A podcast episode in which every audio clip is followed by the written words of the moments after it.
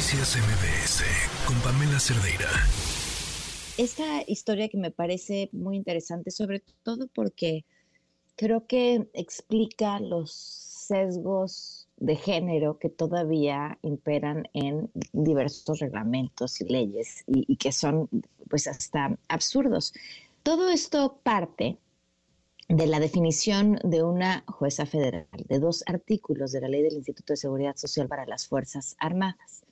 Eh, y viene detrás de ella una historia de una mujer viuda de un elemento del ejército a la que acude a verla una trabajadora social y descubre que ya había tenido después de la muerte de su esposo una pareja sentimental entonces dice, tiene que renunciar a la pensión que recibe como viuda porque ya tuvo una pareja sentimental. Es, como, ahora ya tienes hombre que te mantenga, entonces ya no tienes derecho a la pensión por viudez. Es, es una locura, ¿no? Eh, pero, pero es una locura que, pues hasta que alguien tuvo la energía y la capacidad eh, de llevarlo a, juicio, entonces esto pudo modificarse, pero nos habla mucho nos explica de dónde venimos y cómo nos entendemos y dónde estamos. Nos acompaña Javier Martín Reyes, investigador en el Instituto de Investigaciones Jurídicas de la UNAM. ¿Cómo estás, Javier? Muy buenas tardes. Hola, ¿qué tal, Pamela? Como siempre, un gustazo saludarte a ti y a todas las personas que nos escuchan. Oye, qué interesante este tema. O sea, llevaba pasándole a muchísimas mujeres durante mucho tiempo con la incapacidad de no puedo volver a tener una relación, no puedo volverme a casar porque me quitan la pensión. Claro, y mira, y, yo creo que esto hay que verlo desde dos ángulos. Eh, el primero, tú ya lo señalabas con mucha claridad.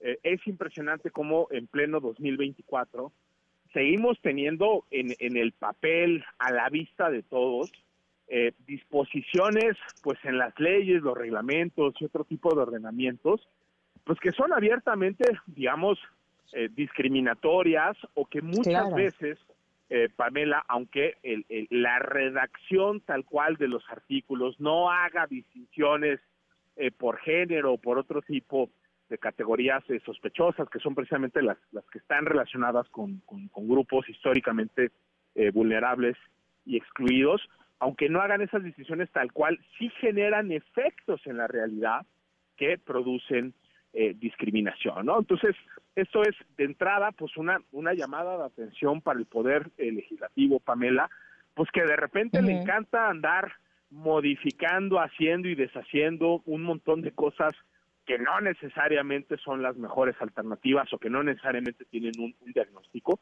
y que se olvidan eh, que las que las leyes pues no están escritas en, piedra Pamela que tienen que ser revisadas y actualizadas para asegurarnos que de nueva cuenta sean compatibles con los principios que marca la Constitución en particular con los con los derechos humanos. Entonces yo diría ahí hay una primera dimensión hay una pregunta sobre cuántas otras normas parecidas no seguiremos teniendo tanto a nivel federal pero también en las entidades eh, federativas. Y yo creo que esa es, esa es una primera llamada de atención.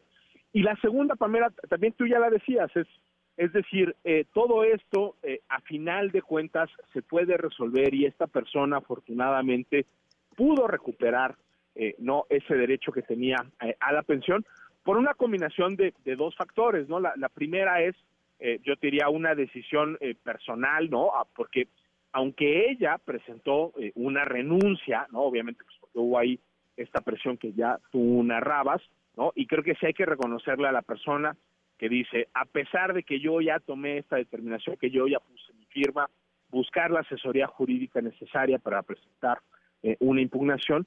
Y también lo que hay que reconocer aquí, que digo creo que es muy importante, Pamela, es el papel que tuvo eh, el Poder Judicial de la Federación, eh, en particular, ¿no? El juzgado de distrito. ¿Por qué, Pamela? Porque lo que hizo, ¿no? El juzgado de distrito al momento de analizar el amparo, pues no solo fue decidir si fue una renuncia bajo presión o no una renuncia bajo presión, sino analizar la ley que se estaba aplicando. Es decir, estos artículos que decían que para poder mantener eh, tu pensión tenías que eh, no estar eh, casada o por lo menos declarar que no vivías en, concubinato, es algo que el juzgado de, de, distrito revisó de oficio, ¿no? Y esa es una obligación muy importante que tienen todas las juezas y todos los jueces del país y es precisamente a partir de este control ex oficio o de oficio que se hace este análisis con perspectiva de género y, básicamente lo que se encuentra es que aquí lo que tenemos es una norma que lo que termina es perpetuando esos estereotipos eh, de género y poniendo a las mujeres en, en esta situación pues ante un dilema muy complicado, ¿no? Porque por un lado parecería que la aplicación irrestricta de este tipo de normas generan dos escenarios que son altamente indeseables en términos de derechos, ¿no? Por un lado, no no cambiar el estatus civil, no tener relaciones este, amorosas para poder mantener una prestación de seguridad social, este, o renunciar a una prestación a la que se tiene derecho para poder ejercer algo tan elemental y tan básico que es pues esa decisión de decidir cuándo y con quién y en qué términos podemos tener relaciones afectivas, algo que es básico y es elemental, pero que este tipo de, de normas, Pamela, pues claramente limita, ¿no? Es que, a ver, ni siquiera, no, no, entiendo bajo qué razones podría ser renunciable o alguien querría renunciar a una pensión, que finalmente es un derecho adquirido. No, y a ver, yo, yo te diría, pues, pues mira, yo creo que, este, eh, obviamente, pues yo creo que sí, la, inmensa mayoría de personas, ¿no? Este, pues como dices, oye, pues si es un, es un derecho adquirido, es una prestación de seguridad eh, eh, social, pues seguramente, pues la, la inmensa mayoría de las personas querrán continuar, pero también me imagino que habrá eh, personas en diferentes, quizá en situaciones, este, déjame ponerlo así, pues muy privilegiadas, que sabemos que siempre son este, minoritarias, o que por razones, déjame ponerlo así, decir, hombre, yo ya terminé, este, no, este, que, qué sé yo, yo ya terminé esta relación con una persona que ya no se divide, qué sé yo, ¿no? O sea, yo creo que ahí hay, o por lo menos yo pensaría que hay que ser enteramente respetuosos de, de ese tipo de razonamientos, pero obviamente pues el, el, grueso de los casos es obvio que es una prestación que se tiene que, dar. Y tenemos ahí unas normas pues que, que, que, que, asumen unos papeles que yo creo que ya es inaceptable pensar que es que son que corresponden a las a las mujeres porque un poco la lógica es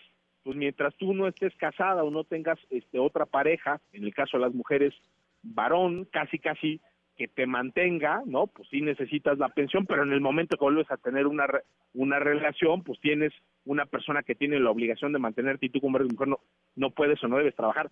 Eh, eh, caray, sí, sí son eh, mensajes de nueva cuenta profundamente estigmatizantes, profundamente estereotipados los, los que mandan este tipo de, de disposiciones, ¿no? Claro. Bueno, pues ahora ya esto, esto quedó así para esta persona, pero se aplicará para el resto también. Mira, eh, como se trata de, de, un amparo, eh, Pamela, mm, eh, en, el amparo principio, que es lo, lo, que los abogados llamamos la relatividad de las, de las sentencias, que en, en, en español común y corriente quiere decir que los amparos benefician en principio solo a quien lo presentó. Entonces, digamos, este es un amparo que gana esta persona, en principio solo se beneficia. Pero yo te diría, creo que este es un amparo que puede tener eh, efectos en al menos dos sentidos o que debería yo diría incluso tener efectos en dos sentidos. El primero es que, pues ojalá si hay otras personas en una situación similar, tomen este caso como precedente, aunque no sea eh, una, eh, un criterio obligatorio para otros juzgados de distrito, eventualmente para otros tribunales colegiados, pues sí me parece que es un razonamiento sólido que tendría que ser replicado si se presentan otro tipo de, de amparos.